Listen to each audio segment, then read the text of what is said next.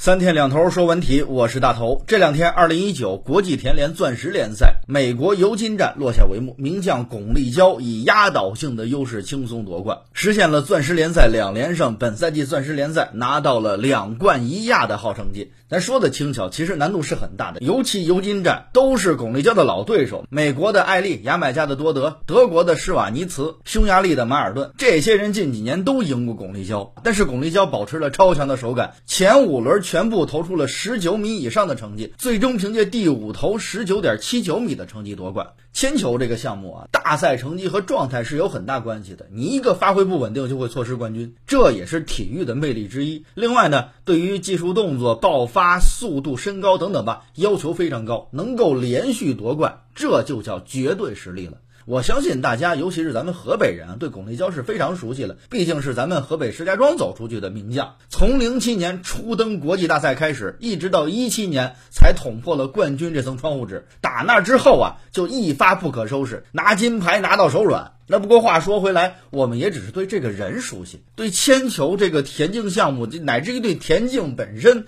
可能了解的并不多。你除非是身边特别热爱体育的，而且还得是热爱田径运动的，才会真正去关注这个运动。你像铅球、跳远、竞走、标枪，其实还好一些，毕竟这是夺冠的项目，在世界大赛中也获得过冠军。我们印象中呢，也下大力气去宣传了，但是呢，始终因为项目的竞争性和观赏性，或者说我们的成绩到现在为止，比方说铅球还是一个非常冷门的运动。那对于铅球，可能大多数人那就是三个字儿：巩立姣。那其他的也不甚了解了，那就更不用说什么国际田联钻石联赛了，以前叫黄金联赛，是吧？第一，我们关注的少；第二呢，如今大家的关注点跟以前确实不一样了，太丰富了，那注意力自然会被分散。一个热点的社会新闻，天大的事儿吧，可能也就保持三天的热度，你何况体育新闻呢？打个比方，我今天不说这件事儿，我们可能还不知道咱们河北孩子又拿一冠军呢。中国田径啊，其实并不强，以至于有一位运动员在国际田径上取得名次，都是让人很欣喜的事情。其实我们并不缺人才，尤其是现在生活水平提高了，